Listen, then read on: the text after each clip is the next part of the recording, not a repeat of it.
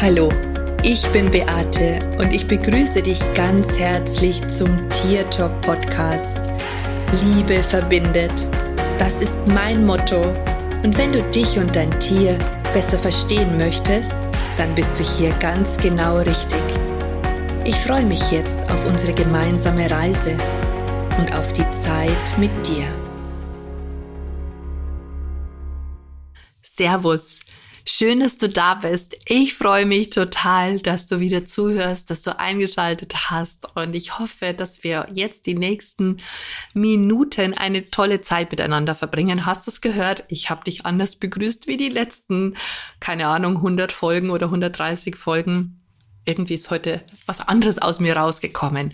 Okay, ich spreche mit dir heute über systemische Aufstellungsarbeit und ich werde dir einfach einen ganz, ganz kurzen Einblick darüber geben, was für ein geniales Tool das ist und wie, äh, ja, wie bereichernd das für dich, für dein Leben, für dein Tier sein kann oder auch für deine Tierkommunikationen, die du machst. Okay, vielleicht sollten wir erstmal klären, systemische, systemische Aufstellungsarbeit für Tiere, Tieraufstellungen. Okay, vielleicht ist der Begriff Familienaufstellung für dich etwas, was du kennst. Vielleicht hast du das schon einmal gehört. Ähm, eine Tieraufstellung ist genau das Gleiche. Äh, du übernimmst einfach die Rolle eines Tieres und nicht eines Menschen, ähm, zumindest im ersten Schritt. Eine systemische Arbeit bezeichnet ein Verfahren, das dir die Möglichkeit gibt, dass du dich in die Rolle eines Menschen, eines Objekts, eines Tieres, einer Emotion, einer Situation, einer Krankheit, eines Symptoms hineinstellen kannst, um dadurch Bezüge herstellen zu können, was möglicherweise die Ursache, der Ursprung, die Lösung eines Problems ist. Ganz oft ist es so, dass wir einfach, wenn wir über eine Situation nachdenken, ja, wir haben ein Problem und wir denken über eine Situation, Situation nach und uns ist möglicherweise nicht bewusst, warum wir uns so verhalten, wie wir uns verhalten oder warum ein Tier sich so verhält, wie es sich verhält. Ich kann dir die Geschichte eines Pferdes erzählen, das sehr ja nicht so nett zu seinen Menschen gewesen ist. Und ähm, in der Kommunikation kam raus, ähm, dass das Tier sich nicht gesehen sieht, dass, dass niemand spürt, ähm, wer sie wirklich ist. Und ich habe einfach gemerkt, dass der Ursprung da woanders liegt. Und das Pferd hat mir aber nicht sagen können, wo der Ursprung liegt. Also habe ich die systemische Aufstellung gemacht. Ich habe mich in die Rolle des Pferdes hineinversetzt und habe geguckt, okay, wo liegt der Ursprung dieses Problems? Und wir sind drauf gekommen, dass der Ursprung schon damit angefangen hat, mit dem Verlust der eigenen Mutter. Ähm, das Pferd kam aus einem anderen Land. Auch dieser Verlust des Landes war damit, also die Heimat zu verlieren, das hat er auch noch mit reingespürt. Und dann war es so, dass noch zwei Vorbesitzer gewesen sind, die nicht besonders nett zu dem Pferd gewesen sind. Und auch da musste etwas aufgelöst werden. Das heißt, in der systemischen Arbeit hast du die Möglichkeit, ähm, aus der Rolle des Tieres heraus mit anderen gemeinsam oder auch alleine die Täter, ich sage es jetzt einfach mal so, oder eben die Tiere jetzt in dem Fall oder Menschen herbeiholen, die mit diesem Problem in Verbindung stehen. Und es geht einfach darum, dass man aus dem Impuls heraus Dinge ausspricht, die dabei helfen, ähm, die Situation zu entschärfen. Also dass da sowas wie Frieden reinkommt, dass da sowas wie Akzeptanz reinkommt, dass da sowas wie Vergebung möglich ist. Und es ist nicht so, dass man sich da ähm, überlegt, hey, was sage ich jetzt da, sondern wenn ich in der Tierrolle drinnen stehe, dann kommen die Dinge aus mir heraus. Also das heißt, ich könnte gar nicht anders als so zu handeln oder so zu sprechen, wie es eben in diesem Moment für notwendig oder auch wichtig ist. Ähm, und das ist immer wieder total erstaunlich, weil bei mir ist es so, wenn ich so eine Kommunikation mache und wenn ich die systemische Aufstellung damit einbeziehe, dann übernehmen meine Klienten die Rolle der Mutter zum Beispiel oder eben der Vorbesitzer. Ähm, und auch die stehen dann ja auf einer gewissen Art und Weise in dieser Rolle drinnen und handeln auch dementsprechend. Und da hatte ich zum Beispiel jetzt erst in dieser Woche eine Kommunikation ähm, mit, nicht in diese, ja doch, ähm, mit einem Tier, das war eine Katze gewesen und ähm, da ging es auch um die Mutter. Also die hat dann noch eine Rolle gespielt, die Mutter. Und das Interessante dabei war, dass ich als Tier mich von der Mutter verabschieden wollte, das ist, dass ich gesagt habe, warum hast du dich nicht um mich gekümmert, ähm, warum hast du mich links liegen lassen.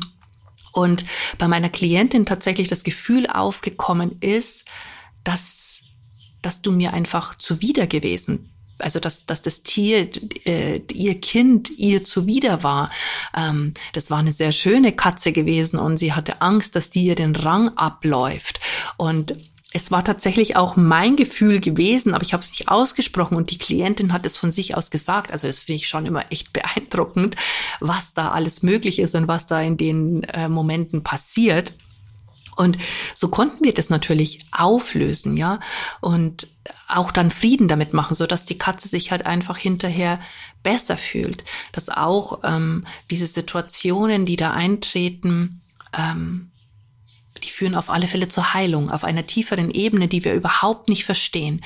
Und was natürlich auch noch passiert, der Mensch sieht natürlich auch das Tier in dem Moment aus einem ganz anderen Blickwinkel, hat vielleicht auch viel mehr Verständnis für Unarten, für, äh, für, für Verhaltensauffälligkeiten oder, oder was auch immer halt da das Problem auch ist weil er es einfach aus einer anderen Perspektive betrachten kann und einfach die Hintergründe versteht. Und das ist für mich eines der allerwichtigsten Sachen.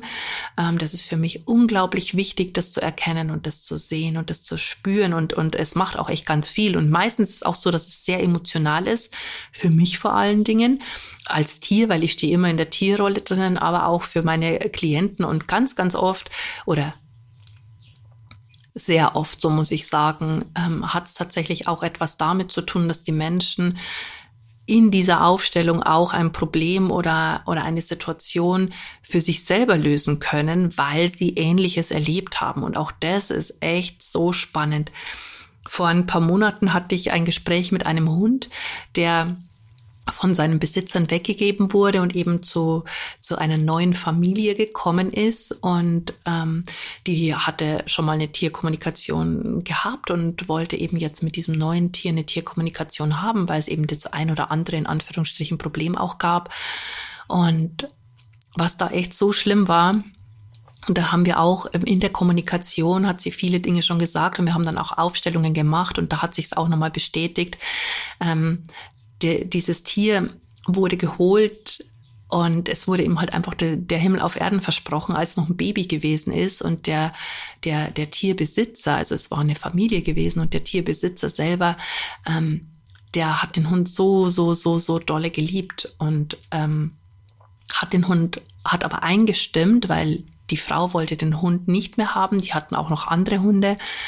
Ähm, und er musste sich von diesem Hund trennen. Und dieser Verlust und auch dieses Verratenwerden, dieses Gefühl, was ich da als, als Hund hatte, das war so, so schlimm. Und das war so traurig gewesen, dass ich ähm, boah, da war wirklich echt ganz viel und auch mit dieser Besitzerin, mit dieser Vorbesitzerin musste noch etwas aufgelöst werden. Also ich als Hund wollte einfach da meinen mein Unmut auch kundtun. Ich wollte aussprechen, was ich davon halte und wie ich das finde, mich einfach abzuschieben, zumal dann auch ähm, tatsächlich, als ich weg, also als ich als Hund weg gewesen bin, auch wieder eine Hundewelpe angeschafft worden ist.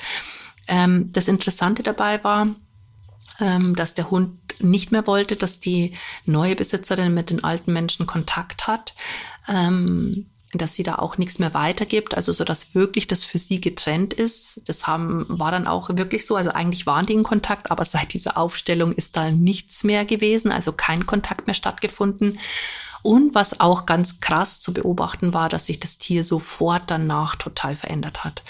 Also äh, offen geworden, ähm, äh, sich vom Verhalten verändert, den Menschen noch viel mehr zugetan wie zuvor, so dass auch tatsächlich der Partner meiner Klientin ähm, das gemerkt hat ähm, und der eigentlich nicht so für Tierkommunikation oder sich das eigentlich so nicht vorstellen konnte, aber gesagt hat, hey krass, da ist echt was passiert, da hat sich was verändert.